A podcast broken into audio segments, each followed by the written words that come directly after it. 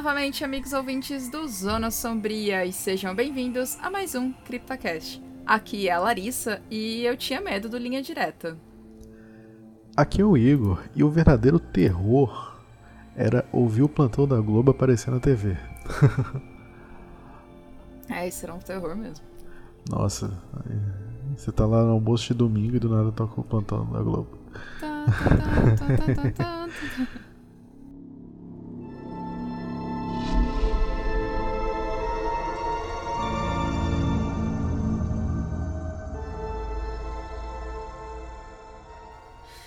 Neste CryptoCast vamos falar sobre o que foi o sensacionalismo de terror na TV aberta brasileira. Quem não lembra de programas como o do Gugu, que tinham encenações de lendas urbanas, os fenômenos do chupacabras e ET Bilu? E claro, quem não tinha medo do linha direta? Para isso estamos aqui, dois especialistas, sobreviventes do bug do milênio e do fim do calendário maia de 2012, eu e o Igor. Você está no CryptoCast.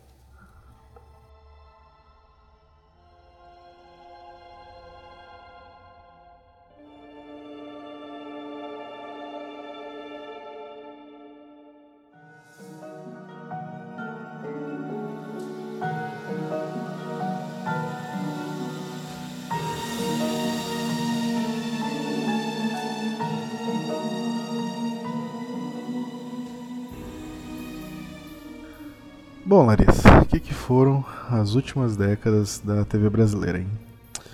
O terror era utilizado como uma mídia do entretenimento. Assim, não que não fazemos o mesmo por aqui, né? Mas não era entretenimento no sentido de entreter, divertir, em si de causar pânico, amedrontar e, obviamente, conseguir ibope. Mas para os jovens gafanhotos que estão escutando, o que, que era o ibope, Larissa? Ó, pra galerinha aí mais nova que não sabe o que, que é, o que foi o Ibope, né? É, nada mais é que uma sigla para Instituto Brasileiro de Opinião Pública e Estatística, que foi uma empresa brasileira que realizava pesquisas de opinião, mas tinha um foco maior em trazer dados de audiência das emissoras né, de televisão em tempo real. E o Ibope encerrou suas atividades em 2021. Aí, pra quem não sabia, eu descobri só quando eu fui fazer essa pauta mesmo, eu achei que o Ibope tava aí é, ainda. tava aí vivão, né?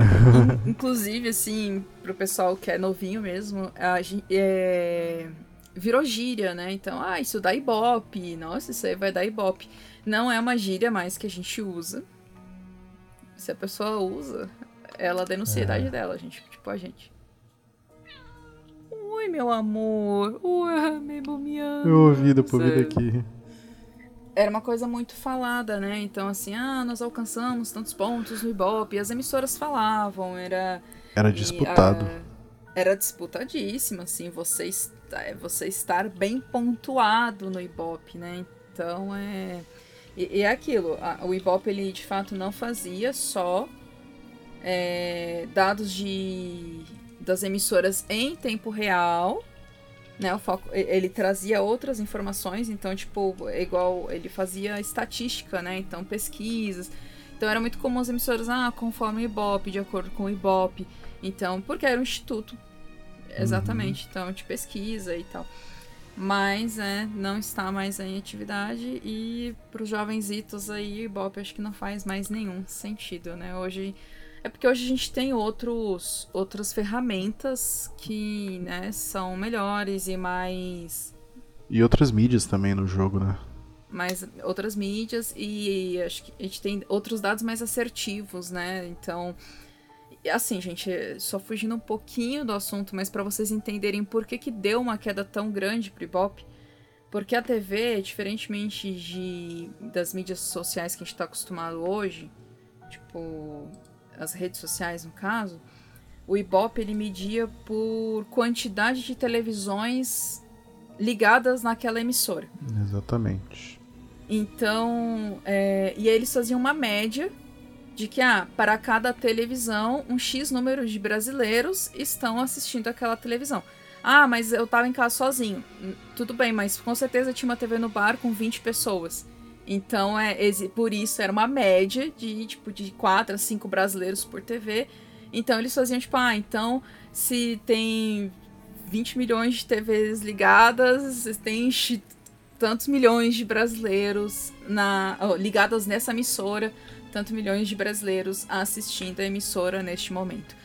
E, e, então assim era uma média, não era um número é, assertivo, vamos assim colocar, era uma média. Ah. E as, as publicidades elas eram em cima disso. Então, os horários de TV, que eram os horários nobres, o horário nobre veio justamente porque eram os horários que tinham o maior número de brasileiros conectados, não, assistindo televisão naquele horário, naquele canal. Então, eram os horários mais caros das publicidades. E hoje não tem por que as marcas é, gastarem dinheiro na TV aberta, apesar delas ainda investirem. Mas é melhor elas investirem em uma publicidade mais assertiva que chega exatamente para você, porque você pesquisou caneca personalizada no Google e o Google vai começar a te jogar anúncios de canecas personalizadas. Então, assim, é. Independentemente para onde você for, você tá no Instagram e você rola o feed e aparece lá caneca personalizada então é, é, essa hoje a publicidade ela é voltada para pessoa, né? E, e, e, antigamente ela era feita conforme o perfil que assistia televisão naquele horário. Ah, uhum. famílias. Oi? Aham. Uhum. É, naquele horário. Então, tipo, TV aberta de manhã passava publicidade infantil. Hoje não pode mais, tá, gente? Assim, hoje é proibido. Mas passava publicidade de brinquedo, publicidade de roupa infantil sandália da tiazinha. Taman tamanco da tiazinha. Então, assim, é, existe uma publicidade voltada para o público que estava naquele horário na TV, assim, boa parte, né? É isso, acabou o telecurso. é, e assim, eu acho que o auge dessa questão do, do Ibope eram os domingos na TV, porque você tinha dois programas que disputavam a audiência do domingo. E, e volta, a gente comentou isso no episódio sobre o Chupacabras, que a gente falou sobre como era a configuração do ambiente familiar no final dos anos 90 e 2000. Hoje as pessoas têm acesso a celulares, assim, vários meios de acesso a mídias, né? Mas nessa época a TV ainda era um centro de entretenimento da família. Então no domingo era muito comum a família inteira sentar para assistir o programa de TV. E no, no, no, no, no domingo passava tanto o Domingo Legal como o programa do Faustão. É o Domingão do Faustão. Isso, e eles disputavam ferrenhamente, assim, de mostrar na TV quantos pontos percentuais de Ibope cada um tem.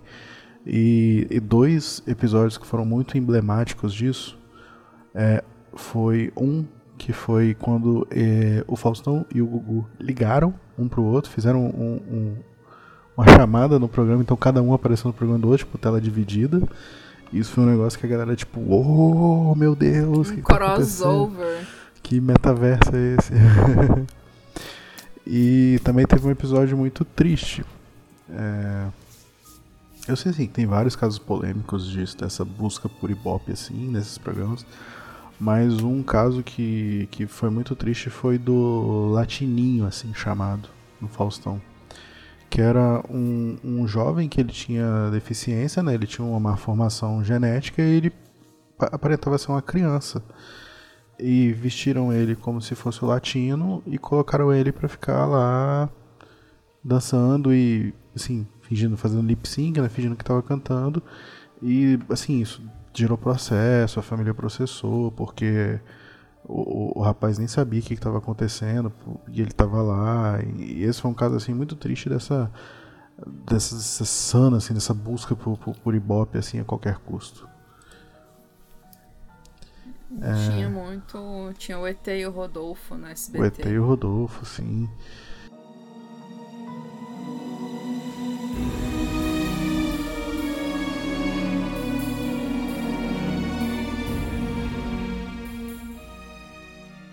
Mas voltando ao assunto aqui, depois dessa aula de Ibope aqui da nossa especialista em publicidade e propaganda, foram inúmeros os casos e assuntos relacionados ao terror e ao pânico moral que ganharam os horários mais peculiares das emissoras de televisão. E a gente vai abordar eles a partir de agora em ordem cronológica, assim, do que a gente lembra. mais ou menos. Mais, mais ou, ou menos. menos mais ou menos. ah, mais ou menos. Mais ou menos. Bom, a gente começando lá em 95, inclusive a gente já citou ele no episódio passado, 53, que foi o Chupacabras, o Chupacabras, que virou, assim, uma sensação na TV brasileira, como a gente citou no episódio passado. Se você quiser, você pode conferir o episódio anterior para você entender tudo o que foi o fenômeno do Chupacabras. Porque a gente tinha uma. Eu eu acho que eu agora eu tenho uma dimensão do que foi o Chupacabras antes de gravar o CryptoCast e depois, sabe? Porque a gente teve uma noção do que foi aqui no Brasil, porque passava muito na TV, se falava muito. Eu lembro que passava muitas notícias, aí mostrava lá os animaizinhos, tipo, caidinhos lá, aquele monte de animal morto, assim, nossa, ai, os chupacabras. Então eu, eu, lembrava de uma lenda ou outra, né? De que a mordida era específica e não sei o que e tal. Mas pesquisando e vendo documentários sobre programas de TV de outros países, é, é, do, tipo, entendendo a dimensão do que foi o fenômeno, aí a gente vê que a, a, parada era muito maior. Muito maior do que a gente imaginou aqui no Brasil. Exatamente. Do que a gente lembra, do que a nossa memória é, nos permitia lembrar mesmo, né? Então, assim. É, envolvia esfolação. É, teve gente que chegou, teve cara lá que brigou com os pacabras, né? Assim, tipo, cara, assim, é, surreal. Surreais. Ouça um episódio lá que tá na íntegra. tá na íntegra, exatamente.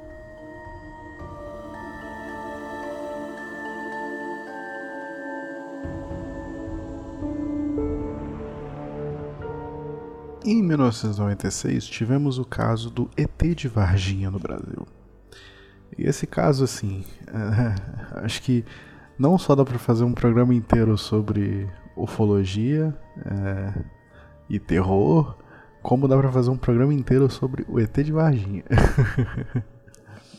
Porque é, foi um caso que, assim, completamente como é que eu posso explicar? Assim, imagina uma cidade que nunca. Sim, o pessoal fica zoando, né? Que Varginha apareceu no mapa com esse caso, porque era uma cidade pequena, de interior, não, não tinha. Sim, não, não aparecia na mídia, né? E aí, do nada, um caso de um ET, um alienígena na cidade de Varginha. É, acho que pode dar uma base, né? A gente falar um pouquinho assim. O que acontece? três garotas voltando para casa, supostamente encontraram um alienígena. Lembra do supostamente, porque a gente é, não tem dinheiro pra advogado. Supostamente encontraram um alienígena e aí o caso surgiu. Tem inúmeras coisas em volta desse caso. De que o alienígena, na verdade, era uma pessoa, um morador, uma pessoa em situação de rua, né, que tinha deficiência. Aí tem histórias de que fecharam hospitais, de que bombeiros morreram por radiação e de caças americanos que pousaram aqui é, no, no, Brasil. Então, assim, é, é, foi um, um deleite para a mídia brasileira, porque esse caso, praticamente todas as emissoras exploraram esse caso. E é, é, um caso que, assim, dava 5 anos, eles falavam DT de Varginha. Dava 10 anos, falavam DT de Varginha. 15 anos, falavam DT de Varginha. Então foi algo assim que explorou muito. E eu acho curioso porque, por exemplo, o ET de Varginha ele foi muito explorado. Mas a Operação Prato, que tem muito mais é, documentação, documento, documentação tá. e relatos e tal, ela não foi tão explorada assim. To, é, assim, ela foi, né? Porque tem programas mais pra frente a gente vai falar de linha direta, essas coisas. mas ela não foi tão explorada como o ET de Varginha. Eu acho que também o ET de Varginha é, é, tomou um tom um pouco cômico das pessoas zoarem, ah, ET de Varginha lá, o ET de Varginha. Hum. Não tão cômico o ET Bilu, mas, mas foi meio cômico, assim. É... Eu, a Operação Prato é uma parada que, assim, pra ufologia fora do Brasil, é uma coisa super, assim, importante e tal, e... Ah, pode falar. Mas o ET de Varginha também. Aqui pra Não, gente. sim, é, que pra gente é... é piada. virou- é piada, é, mas uh, pra, pra ufologia fora, assim, tipo, principalmente pra ufologia fora do Brasil, não vou falar...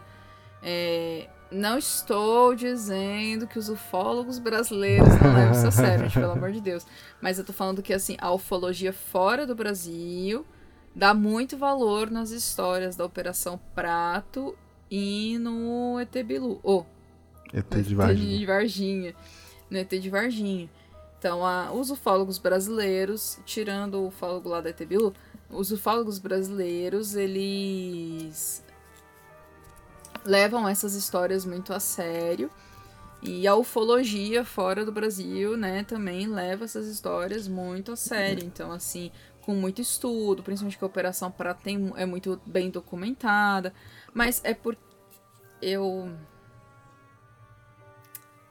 Então. Operação Prata aconteceu durante a ditadura militar. É.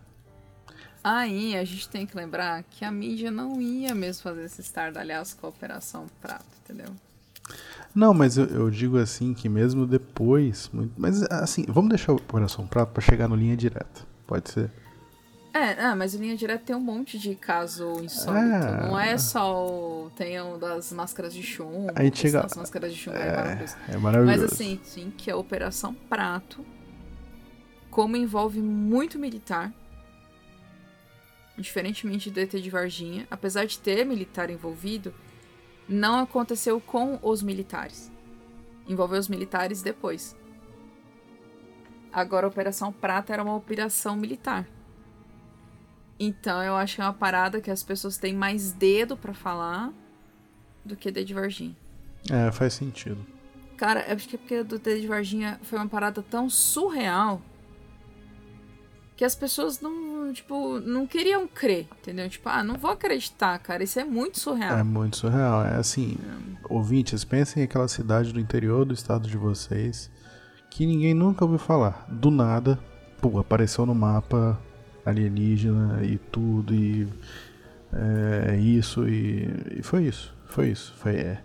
ET de Varginha apareceu no mapa e a cidade virou isso, porque você vai em Varginha e lá é tudo ET, tudo ET, tudo ET, tudo ET. Ah, mas a galera de lá, né, fala que movimentou o turismo, né? Tipo, ET de Varginha movimenta o turismo local. Será que é, a grávida de Taubaté aqueceu o turismo de Taubaté? Essa é uma dúvida interessante, né? Desculpem, cidadãos de Taubaté. Taubaté. É, porque de Itu, a galera zoa e tal, mas a, a galera, tipo, o pessoal que vende souvenir, né, de viagem, pô, eles fazem umas paradas mó besta, assim, que é tipo, não sei o que de Itu. Uma madeira de tu, é as paradas gigantes, assim, É, que tipo, pô, tu vai né? comprar uma parada gigante daquela, tipo, só porque vem de tu, sabe? Tipo. Mas é uma parada que, que move o turismo local. Então, é óbvio que as pessoas locais aproveitaram isso pra, tipo, pô, levantar a economia local, né? Então, assim. É, faz sentido, faz sentido. E, e agora, e aí tem outro ponto também. Apesar do chupacabra ser uma coisa que a gente tem mais. Eu acho engraçado, eu lembro mais do chupacabras do que do ET de Varginha. Eu também, eu também. É... O ET de Varginha é uma parada que as pessoas vão lembrando de tempos em tempos, né? Traz, aí fala um pouquinho, ah, acabou. Agora, os chupacabras, eu, eu tinha uma. Por mais que foi uma situação que aconteceu antes, eu tenho muito mais lembranças dos chupacabras do que do.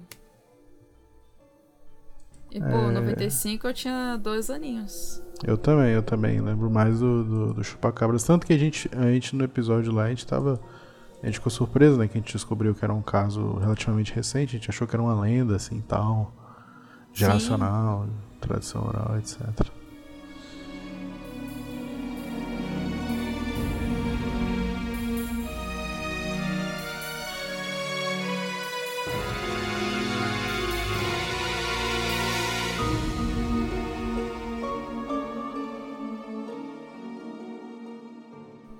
Bom, falamos ET de Varginha e seguindo aqui, a gente vai abordar o programa que a gente já falou quando a gente estava falando sobre Bop, que é o programa do Gugu. O programa do Gugu tinha um quadro de lendas urbanas. Domingo legal. Domingo legal, assim. Domingo legal, a família na TV, vendo TV e o Gugu passando história de terror. é, quer comentar, ah, Larissa, tinha, sobre tinha o... Um, é só um off-top. Tinha um quadro do Gugu, Domingo legal, que hoje eu vejo quão errado é isso. Os biólogos devem odiar, mas é, eu me amarrava quando criança. Que era eles até tocavam uma musiquinha com assim, quem será a próxima vítima agora? Que tinha um paredão, ah, tipo um drywall com rodinha que eles levavam no meio do palco. E aí tinha os artistas, as subcelebridades da SBT.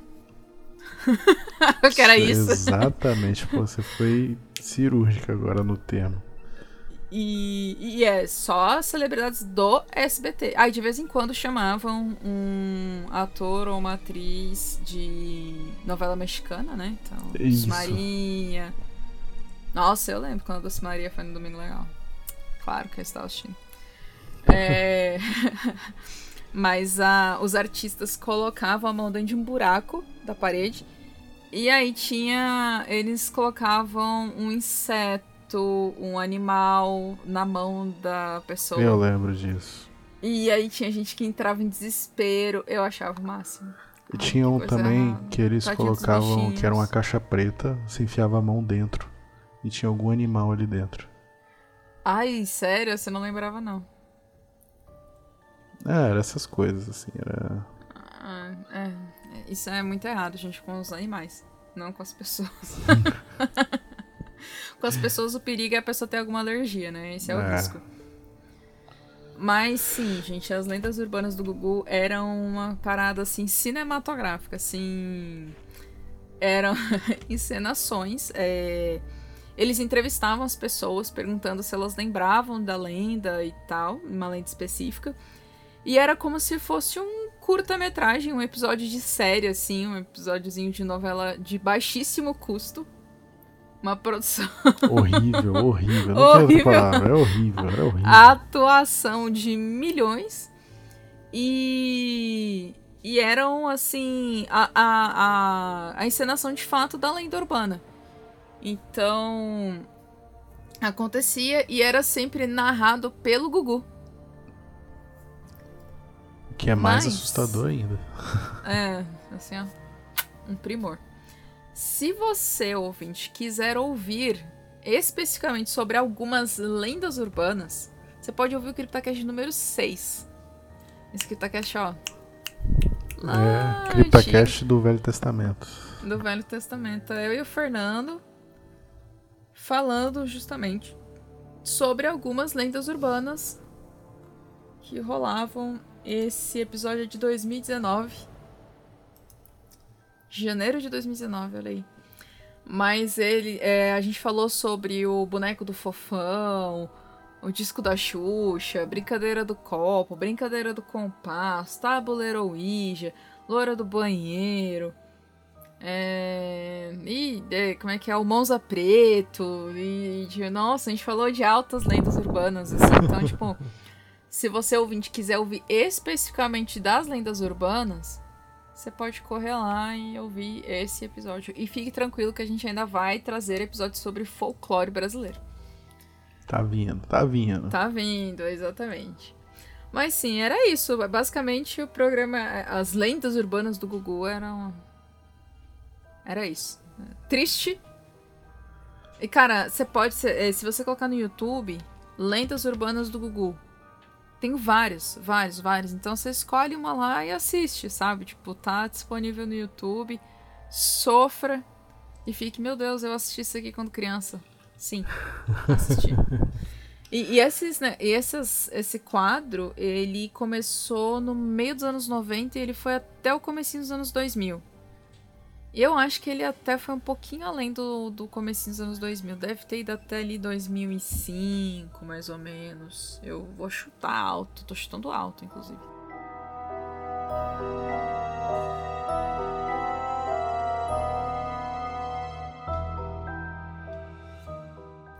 É. é, Igor. E o que foi o Linha Direta? Nossa, aqui a gente tem tem é, é, é a inversão das lendas urbanas do, do Gugu, né? Porque o Linha Direta era o contrário, ele contava casos. Porque assim, porque o Linha Direta ele tinha o Linha Direta, que era o precursor do True Crime, né? Porque, é, o que a gente conhece hoje como True Crime é o Linha Porque Direta. eles recriavam casos reais, assim, de crimes, crimes. Era sempre crimes violentos, né? E isso Não já... só crimes violentos, é. É porque as... não era só crime. Tinha crime, mas por exemplo, o caso do Césio. Ah, sim, é verdade. Também é, teve é, encenação do caso do Césio. É, é verdade. Eles também encenaram alguns casos do Chico Xavier. Aham. Uhum. É, é, Então, é, é, realmente, realmente. Mistérios. Que... Mistério. É, era tipo mistério. Mr. M. Caramba, a gente não falou assim do Mr. M, né? Mas que não era terror, não, Mr. Não M. terror, mas, né? cara, eu tinha medo do Mr. M. É, Só um ele assustava, eu, um, pouco, eu, eu assustava um pouco mesmo. É, e o, o Mr. M teve, teve o sensacionalismo dele tirar a máscara, né? Eu lembro que eles ficavam, fizeram um sensacionalismo para revelar o rosto do Mr. M. O rosto do Mr. M. Enfim, pulando a página do SBT, o Linha Direta ele era o contrário da Lendas Urbanas do SBT, porque ele era extremamente bem roteirizado. É, eram feitos com atores, assim, às vezes as atuações não eram tão boas, mas na maioria das vezes eram muito boas.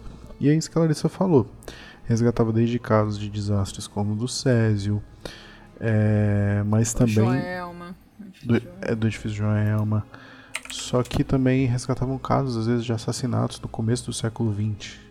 Então eles reencenavam aquela coisa assim, que não tinha, não tinha filmagem, não tinha nada. era- Então eles é, faziam simulações, né? Eles até, tipo assim, botavam lá reconstituição da cena, simulação. E isso já era muito assustador, porque tinha um tom muito opressivo, assim, na, na maneira como eles roteirizavam as coisas. Mas o Linha Direta também, é, eu lembro que eles tinham um, um selo, assim, né, igual quadrinho, que era o Linha Direta Mistério. Que aí focava em coisas que tangiam o sobrenatural. E aí tinha o Edifício Joelma, tinha o Máscaras de Chumbo, tinha mais o que? Me ajuda a lembrar aí, Larissa. Das Máscaras de Chumbo, Edifício Joelma. Teve.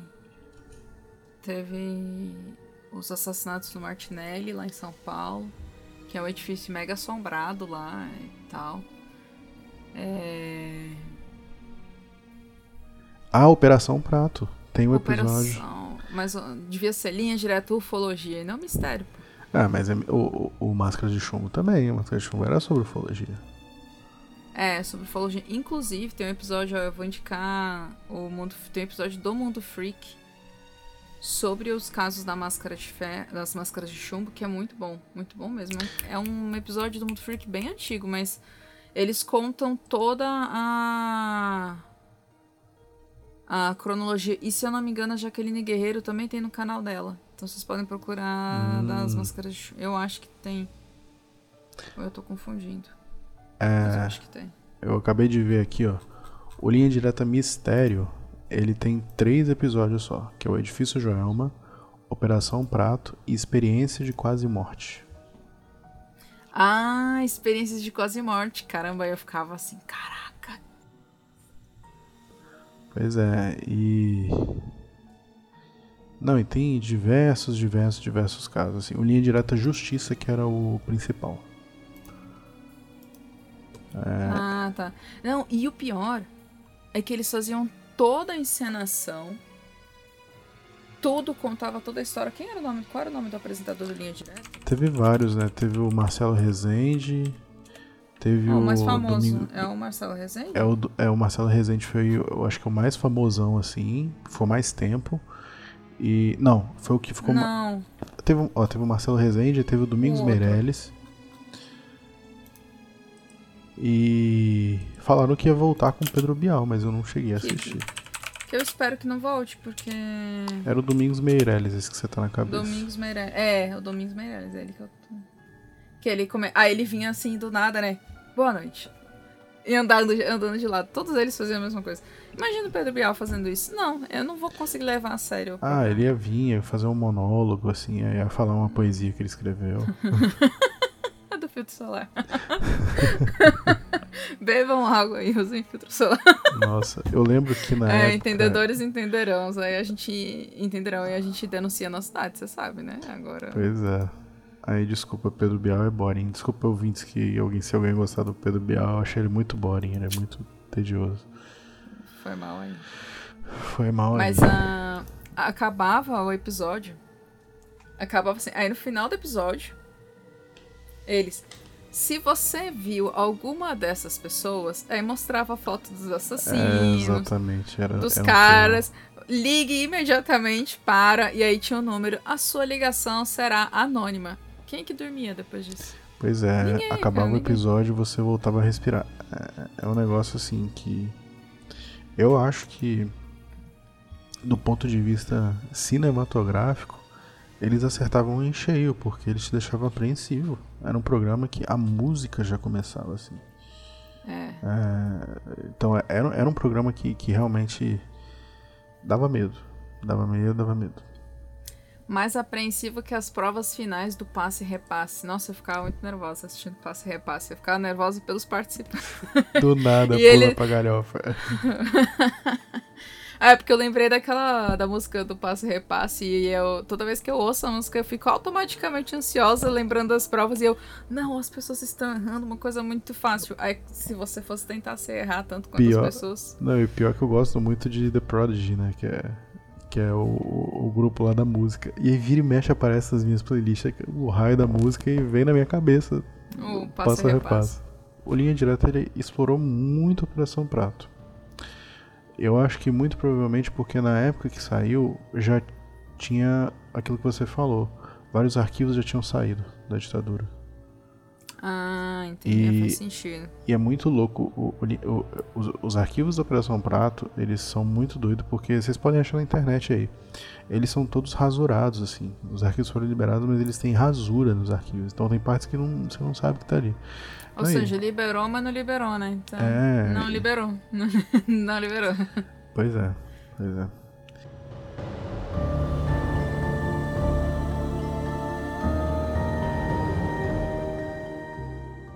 Bom, e depois dessa parte do linha direta, eu acho que é importante a gente citar aqui como, com o avançar da, da- das tecnologias e do acesso, as mídias começaram a demonizar coisas que, que eram muito. que já existiam há muito tempo, como por exemplo o RPG. É, o RPG, assim, o DD foi criado que década de 80, 70, por aí, não foi? 70, 70.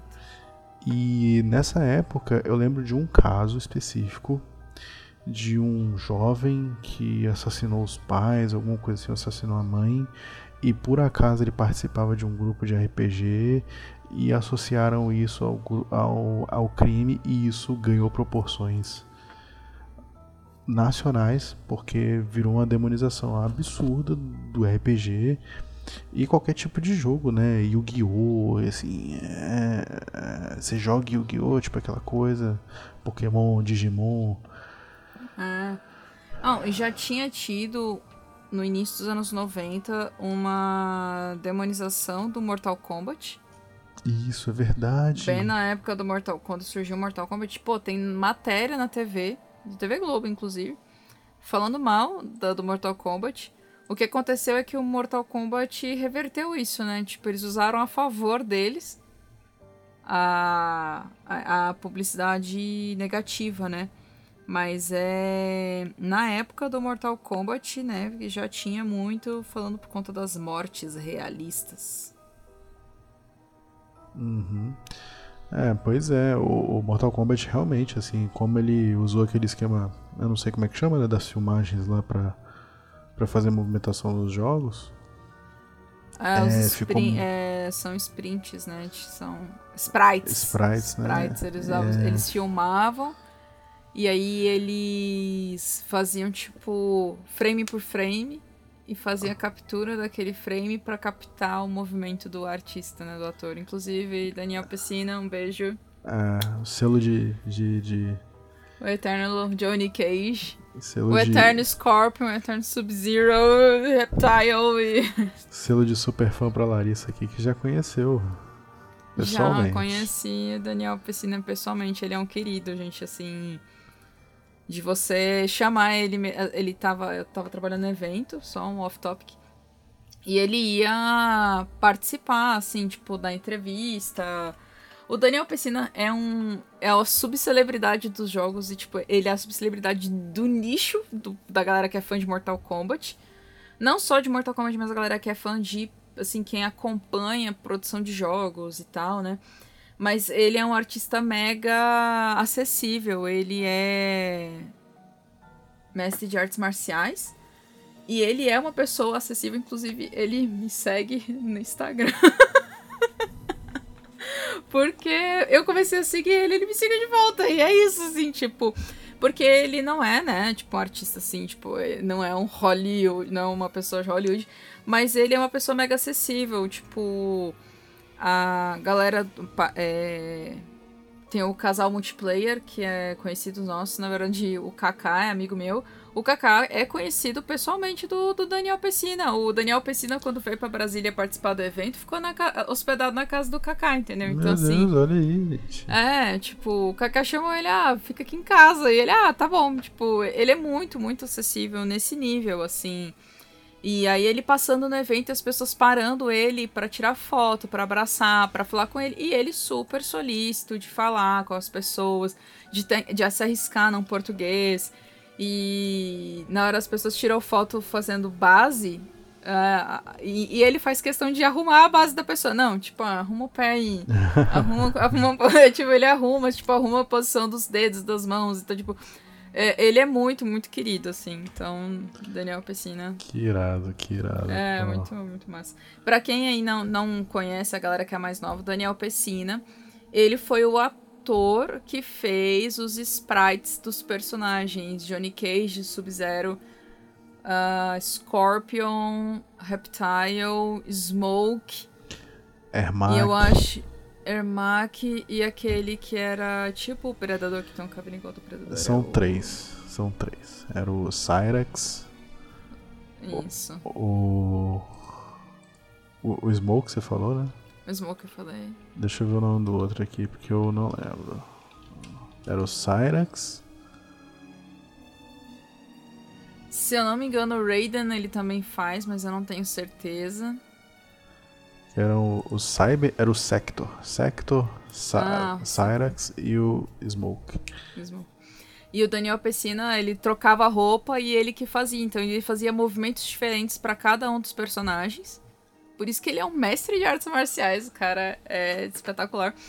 Mas ele fazia os movimentos diferentes, específicos pra aquele personagem, né? As ceninhas, e, tipo, o Johnny Cage comemorando.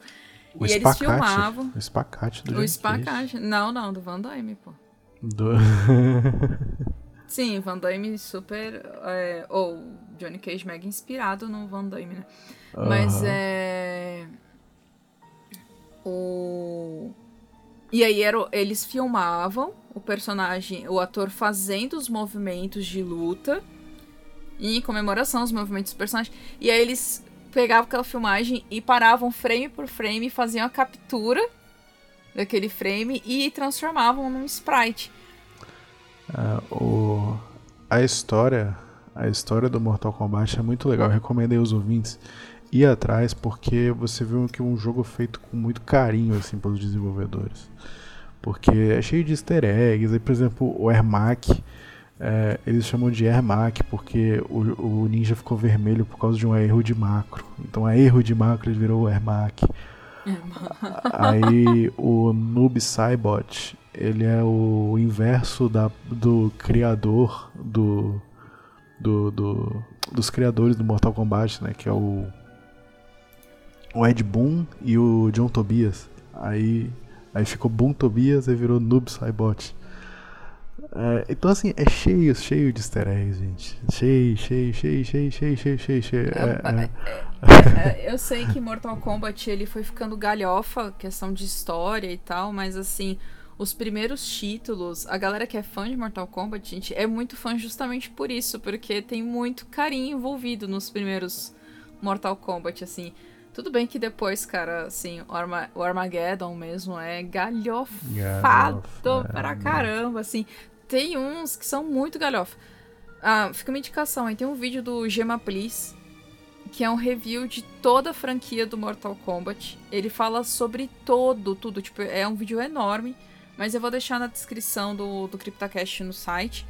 E aí vocês assistem, porque ele conta toda a, a linha do tempo do Mortal Kombat. E aí vocês vão poder uhum. acompanhar e tal. Mas sim, voltando ao assunto, Mortal Kombat foi super demonizado na época porque né? Tipo, tinha. Ah, arrancou a cabeça, arrancou o crânio com, com a espinha, os fatalities, né? Foi justamente por causa dos fatalities. Finish him.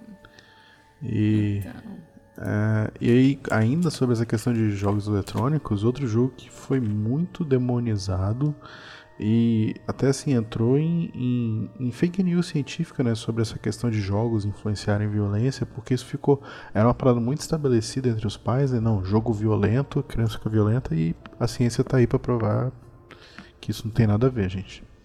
Mas o GTA foi um jogo que foi extremamente demonizado. O Carmageddon foi um jogo extremamente Tipo assim, que incitava violência e tal, porque você atropelava as pessoas. Eles até mudaram depois no jogo para zumbis, pra, pra, tipo assim, tirar essa imagem. É, eu tava comentando com a Larissa aqui em off que um jogo que ele ficou polêmico pela violência, pela coisa gráfica, assim, era o Black. Eu até comentei com ela que a gente falava assim, caraca, você tem Black? Seu pai, seu pai deixou você comprar, sua mãe deixou você comprar.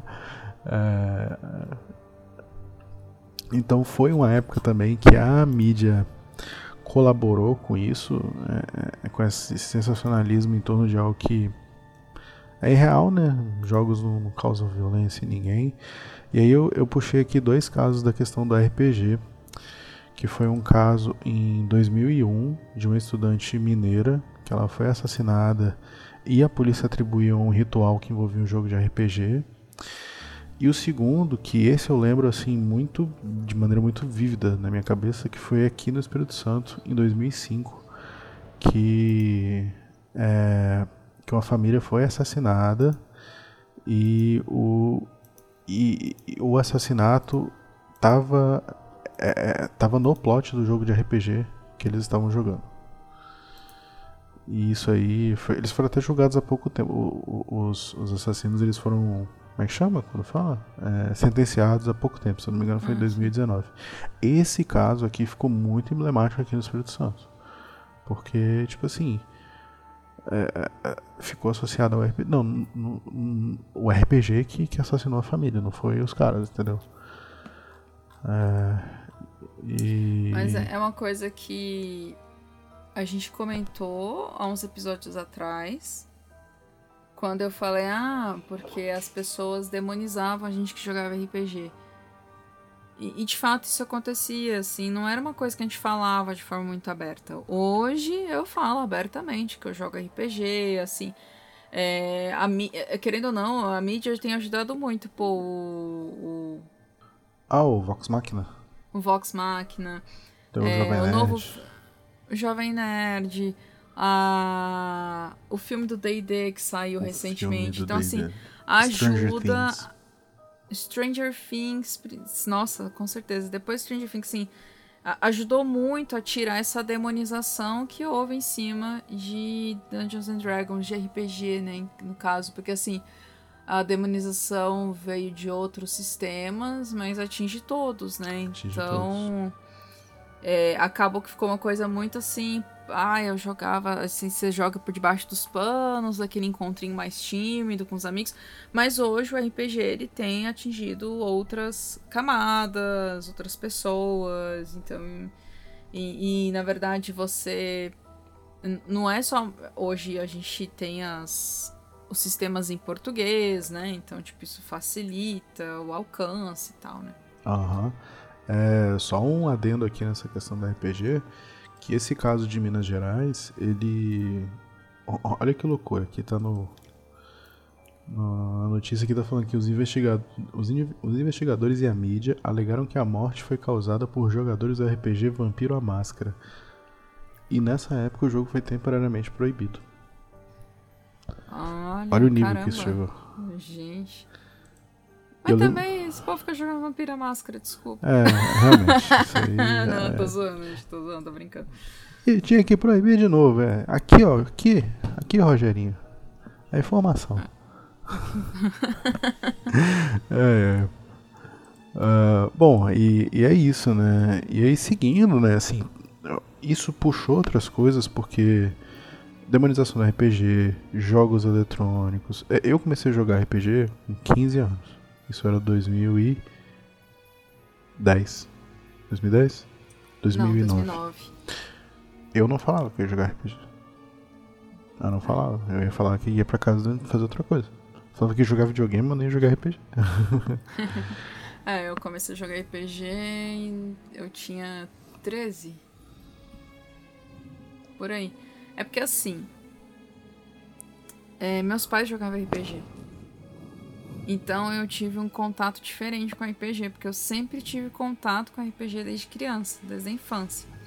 Uhum. Meus pais jogavam RPG antes de eu nascer. Então, quando eu nasci, eu já tive contato com RPG. Tudo bem, não era o RPG de mesa. Eu tive contato primeiro com RPG de livro, eh, livro-jogo. E depois que eu tive contato com o livro-jogo, é que eu ti- fui tendo contato com outros universos nerds, né? E acabei tendo contato com RPG de mesa na minha adolescência. Eu já sabia mais ou menos o que era, mas eu, eu nunca tinha jogado. Eu já tinha Uhum. visto e tal, eu tinha muita curiosidade. E aí eu fui começar a jogar. Eu tinha. Isso, uns 13, 14 anos, mais ou menos. Então, 2007, 2008. Foi quando eu, eu tive as- contato com Dungeons and Dragons, assim, o que, que é esse universo de Dungeons and Dragons. Então foi quando eu. Na verdade, meu primeiro contato com Dungeons and Dragons foi a história de Tiamat e Bahamut os dragões e tal. E aí. E aí eu me encantei, eu falei, caramba, que maneiro isso aqui, uau! E aí logo depois eu comecei a ouvir. O Jovem Nerd lançou em 2012, eu acho. O primeiro episódio, né? De RPG. Eu acho que é por aí. Por aí, 2012. Não, eu já jogava RPG já há uns bons aninhos, já quando eu comecei a ouvir. Na verdade, quando eu comecei a ouvir, eu falei, caramba, isso, isso sim é a mídia que o RPG foi feito. Mas é, em 2007, 2008 foi quando eu comecei a jogar RPG de mesa. Já tem uns bons aninhos aí. Nesta caminhada, Nesta Que- caminhada. que por mim eu vou continuar nela. Eu tô muito, muito feliz com ela, então eu vou permanecer jogando RPG.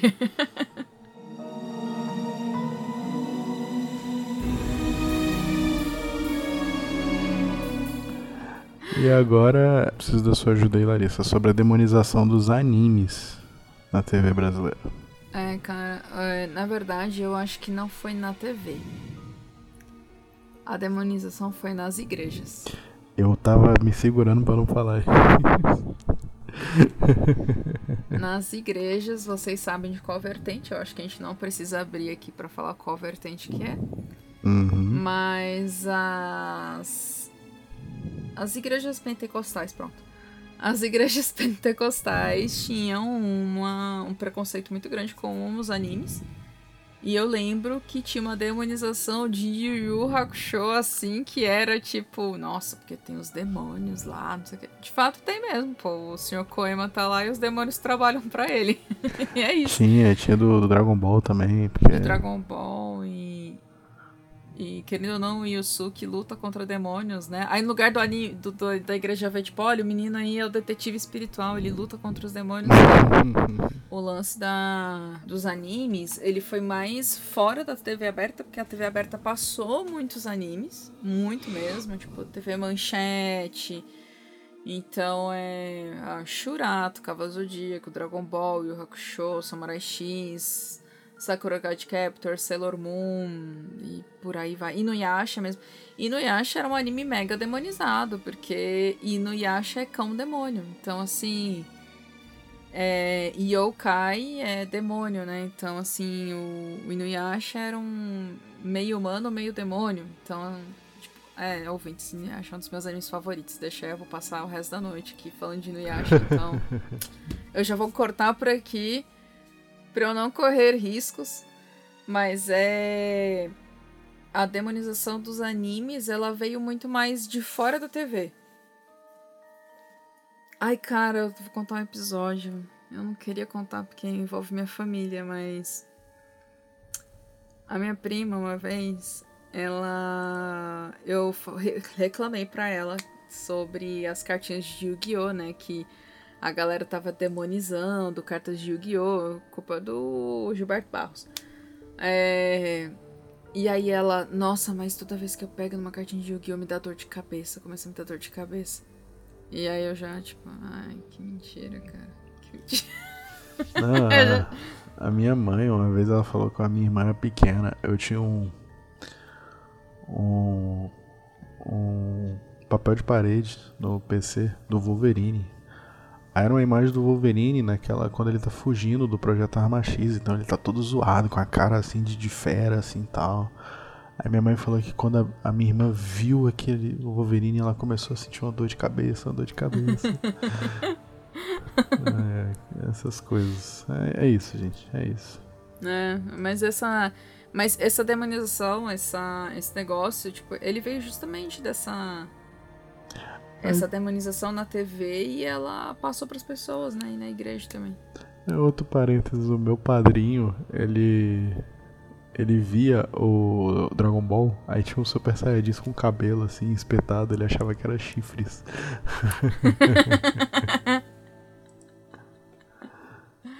Ai, muito bom.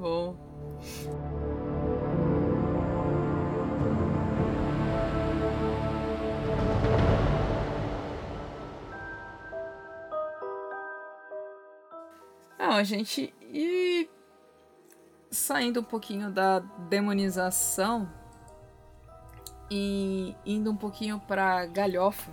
Hum, aí, aí, aí a gente gosta. Aí a gente tá em casa. Gente, a gente tá em casa. O ET Bilu. O que, que, o que foi o ET Bilu? O que foi o fenômeno do ET Bilu? Cara... tem um vídeo do Matando Matheus a Grito sobre o ET Bilu, que é maravilhoso. Eu vou deixar na descrição desse CryptoCast também. O, o, o, eu ia falar o, o, o Matheus Bilu. Gente, gente pensa o seguinte: tem um boato de que existe um extraterrestre.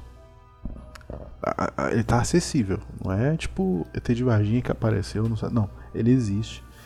Aí você tem, igual a Larissa falou, no horário nobre da TV brasileira, toda a estrutura de uma reportagem para ir falar com ET Bilu.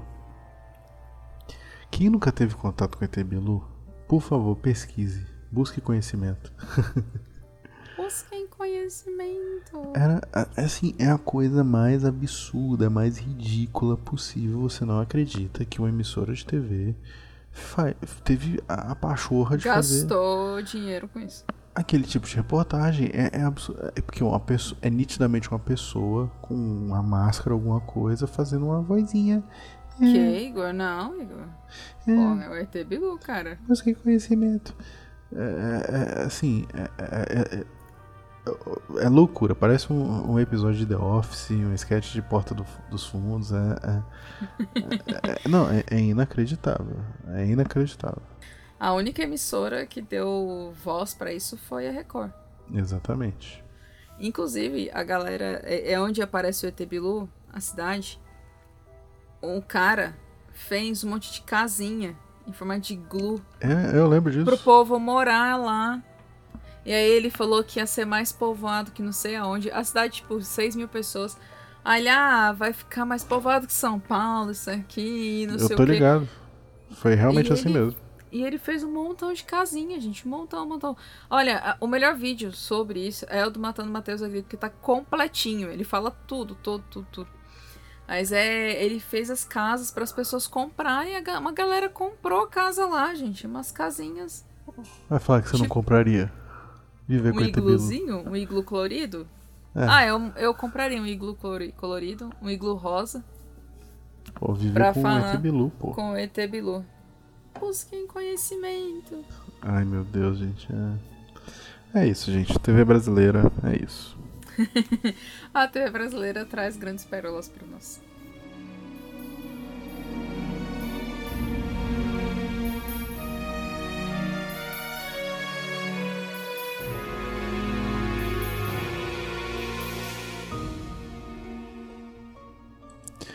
Pois é, e aproveitando esse clima de galhofa, a gente falou, né, do SBT que tinha as lendas urbanas lá para poder teoricamente dar medo nas pessoas, mas era muito tosco.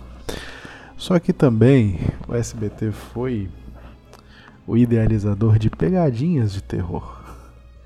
Que essas sim eram maravilhosas. Pô. Ei, quer uma carona para o inferno? É, exatamente. do lado de um cemitério eles botarem uma caveira andando de moto. O quão aleatório é isso? Uma, ca caveira andando de chevette.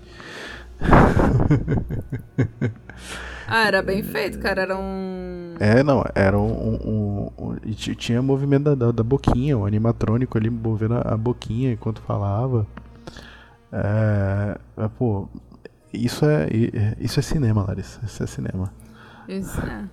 E aí eu tava comentando com a Larissa que há pouco tempo teve um, um, um revival aí, né, da, das pegadinhas do SBT, porque eles voltaram e fizeram, foi a própria Volanda voltou, fazendo pegadinhas aí de, de fantasma no elevador, a menininha. É... E alguns desses eram até patrocinados pelos filmes, né? Eu tava lembrando Sim. que eles tinham os temas dos filmes, né? Então, tipo, para promover os filmes, então eles faziam pegadinha dentro do tema do filme. Pois é, as pegadinhas do, do, de terror do SBT, vale a pena vocês irem atrás até das antigas, porque é muito engraçado, assim. E eu acho que, eu, e, e, na minha opinião, é um humor melhor do que do que é feito hoje, assim, de ser humor apelativo, de... É, é, essa coisa né, de pegadinhas hoje em dia existe bastante, principalmente na internet, mas é sempre uma coisa muito na minha opinião, tá? Tudo aqui é na minha opinião, gente. Não tem nenhuma informação. Supostamente. Supostamente. É, eu acho muito apelativa, né? Aquela coisa de sacanear pessoas e tal. Essa Supostamente, coisa... na opinião do Igor, porque se daqui uns anos ele sair e resolver processar o Zona Sombria, é é, supostamente. Supostamente. Bom. Você e... tava falando, eu te interrompi. Não, e é isso, as pegadinhas eram muito. Pelo menos eu achava muito engraçado, eu ria demais. É, é... Eu lembro que tinha uma que era muito engraçada que. Era nesse esquema também de passar do lado do cemitério eles botavam a caveira por cima do muro, assim, era só a cabecinha da caveira falando assim, oi, não sei o que. Eu lembro de uma que era uma. Eles pegavam uma senhorinha vestida de noiva, aí colocavam por cima do, do muro do cemitério e a senhorinha falava, ô, oh, quer casar comigo? tipo, uma parada muito tosca assim, mas era muito engraçado. Era, a tosquice assim era, era engraçada. Porque as pessoas nem paravam pra ver o quão tosco era, né? Só saía correndo, desesperada. Eu também correria. Ah, exato, cara. Se a caveira vai te chamar pra ir pro inferno, vou correr. É, Na frente do cemitério? Na frente do cemitério, no chevette.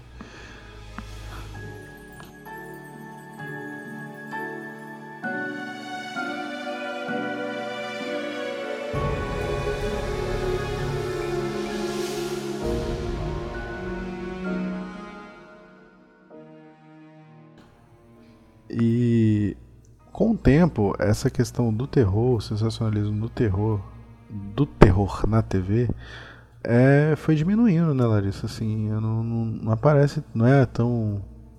Não é usado mais assim como forma, de forma apelativa pela TV, né? É. Eu não posso falar com tanta certeza porque eu não assisto TV aberta. Hum, ai, meu Deus, que hipster.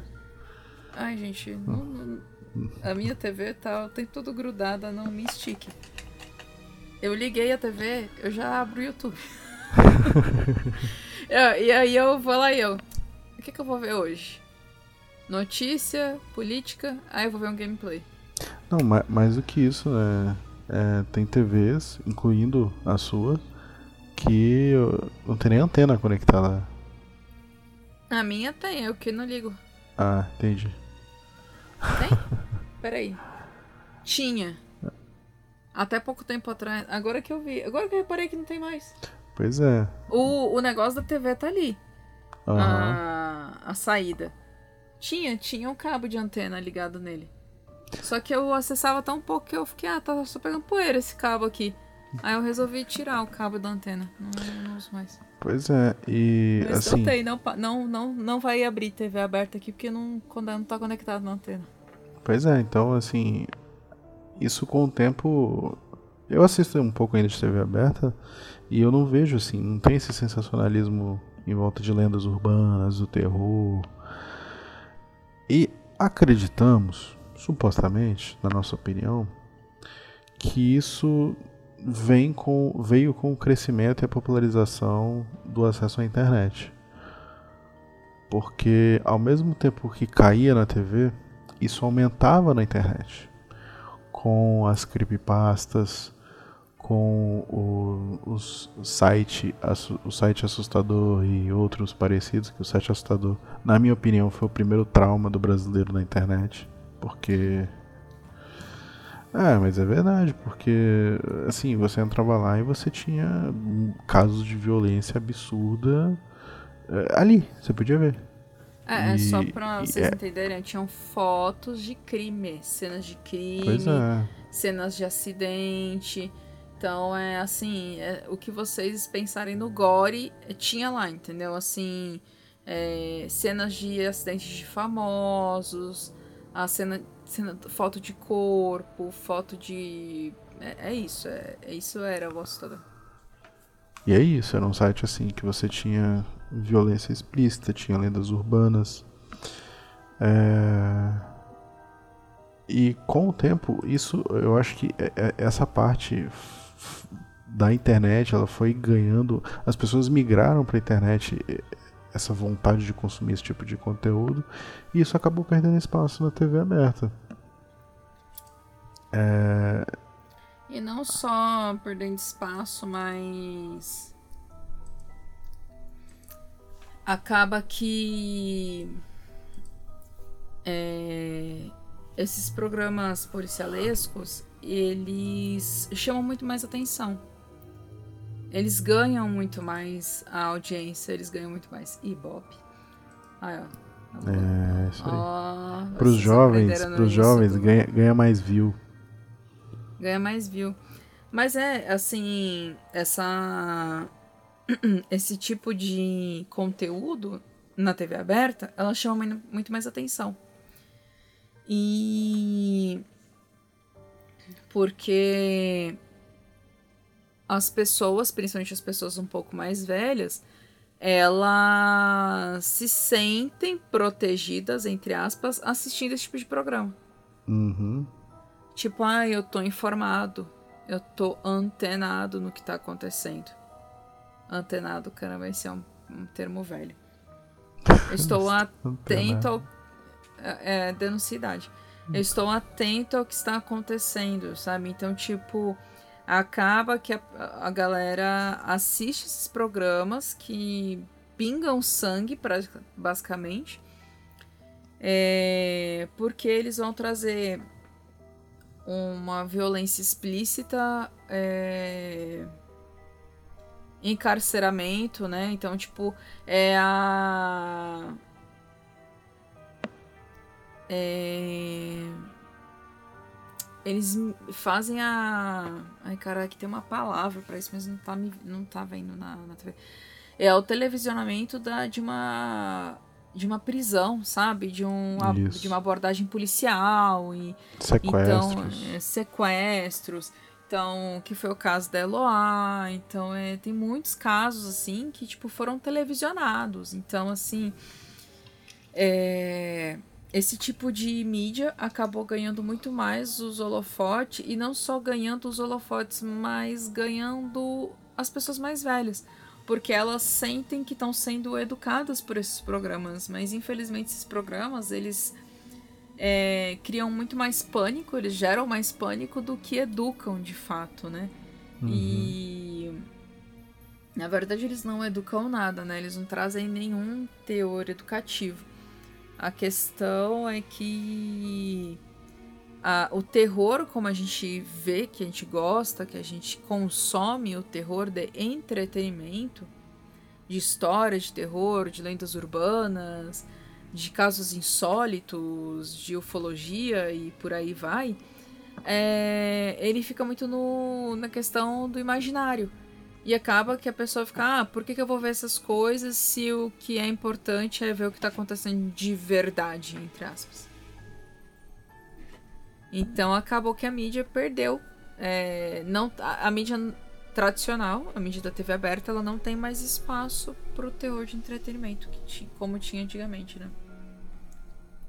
É, exatamente.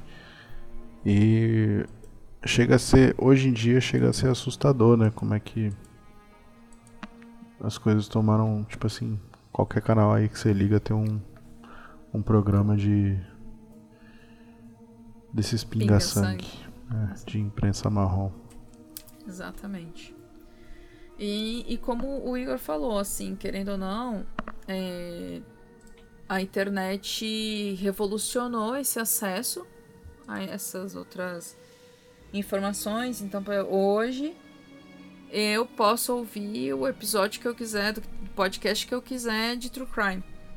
E existem N podcasts de True Crime, canais no YouTube, perfis no TikTok, no Instagram que falam sobre o tema. Então, ah, eu não preciso mais esperar as quintas-feiras, que sim, linha direta passava na quinta-feira. Eu não preciso mais esperar quinta-feira para assistir meu True Crime. Eu posso trabalhar ouvindo True Crime, que é o que acontece hoje. Eu, Larissa. E, e, isso é a realidade de muitas pessoas. Não vou falar de todo mundo, porque não a, a internet não chegou para todo mundo. Mas é a realidade de grande parte, assim, uma boa parte da, da população, né?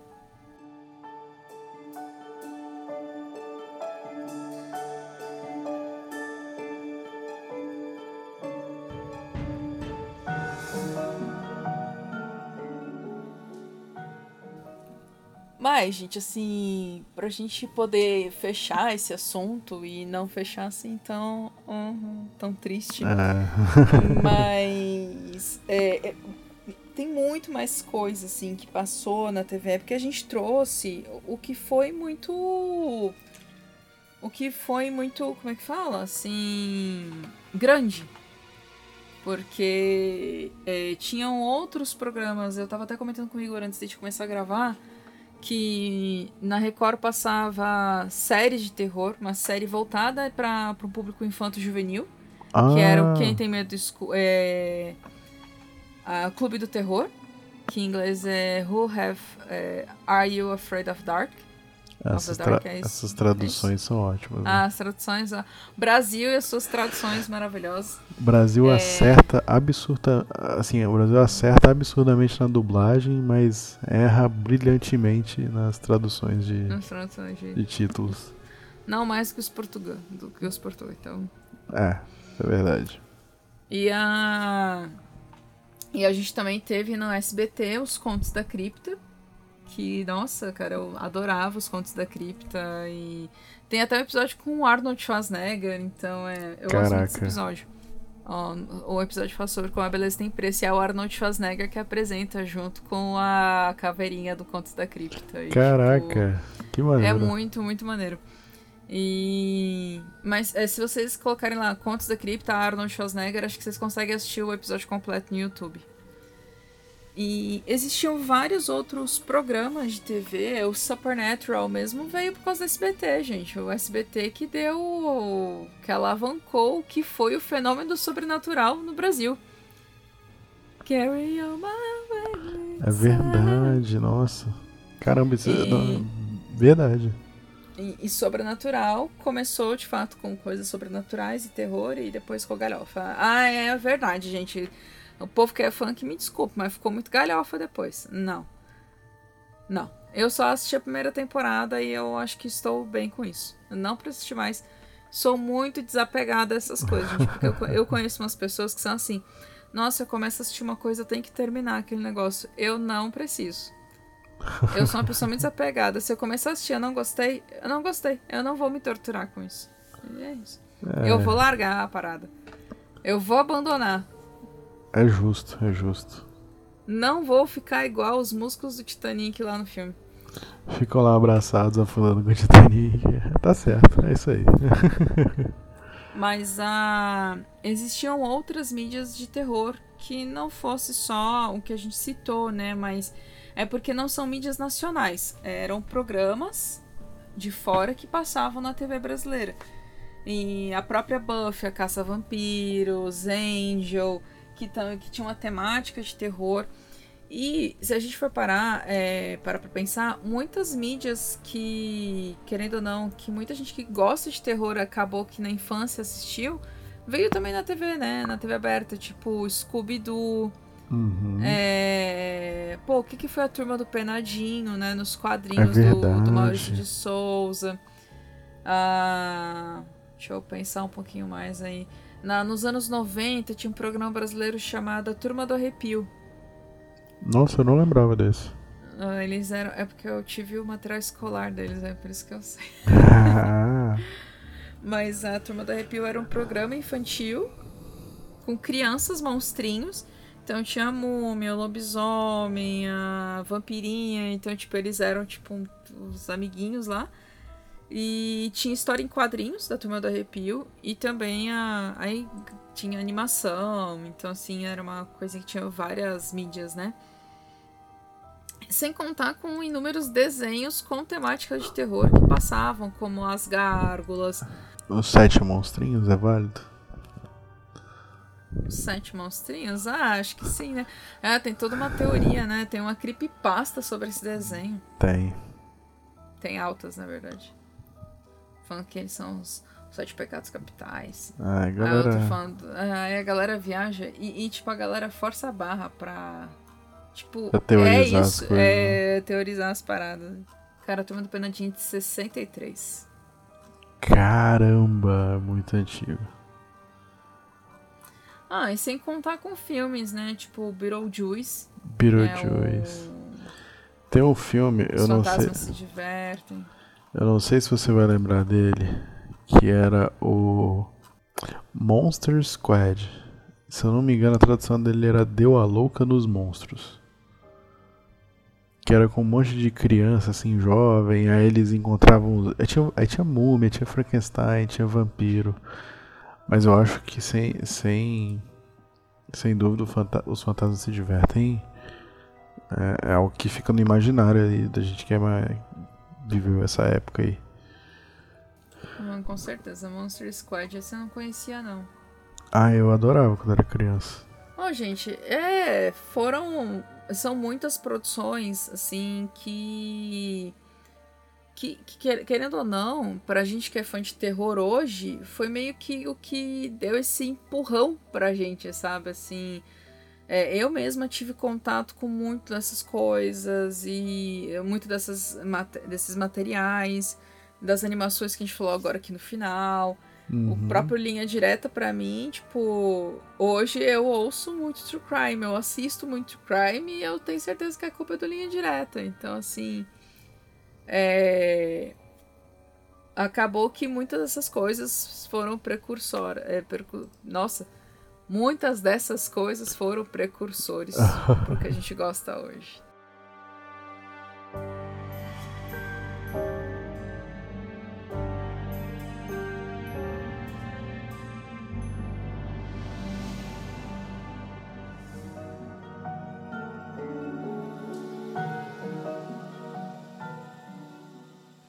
E vamos para as nossas indicações. Igor, por favor, comece aí com a sua indicação. Bom, eu vou indicar aqui um jogo brasileiro que inclusive tem gameplay no canal do Zona Sombria. Se chama The Last Nightmare, a lenda do Cabeça de Cuia. Esse jogo ele é inspirado numa lenda do Nordeste, mais especificamente do Piauí, do Cabeça de Cuia. É uma figura folclórica de terror. É, é um jogo muito baratinho. É, a história é- eu achei maravilhosa, assim. O, o- o roteiro é, é- é muito legal, muito legal, muito bem construído, assim. Com o gameplay da apreensão ali do- do- de você descobrir a lenda. E fica aí, recomendação. Se quiser conhecer o jogo primeiro, vai lá no canal do Zona Sombria e assiste o gameplay. Exatamente. E vale lembrar que nós entrevistamos o Dex Dracon, que é um dos criadores do The Last Nightmare.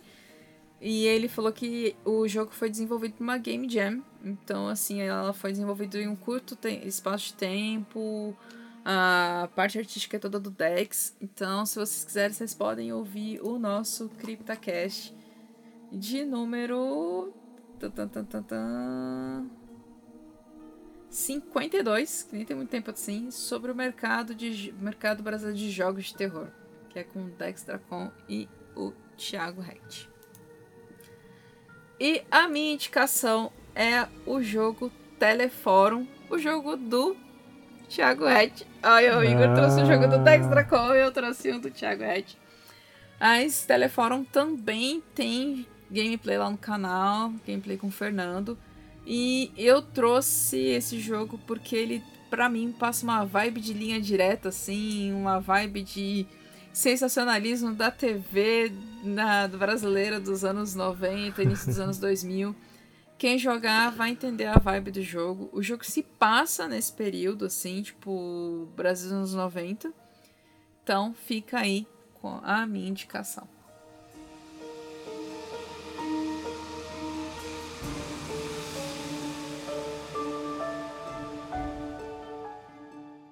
E chegamos ao final de mais um CryptaCast. Muito obrigado a todos que nos acompanharam e ouviram até aqui e não deixe de nos curtir no Twitter e no Instagram como arroba Zona Sombria. Confira nosso canal no Telegram, o Cripta News. O link está na publicação deste CryptaCast. Se preferir os meios clássicos de comunicação, você pode mandar um e-mail para criptacast.zonasombria.com.br. Visite também a nossa página em zonasombria.com.br. Confira nosso canal no YouTube. Mais uma vez, muito obrigado pela audiência e até o próximo CryptaCast. Até mais. Vamos dar tchau? Até mais, gente. Tchau, tchau. Falou. Tchau, tchau. Dá tchau, Mabel. Meu.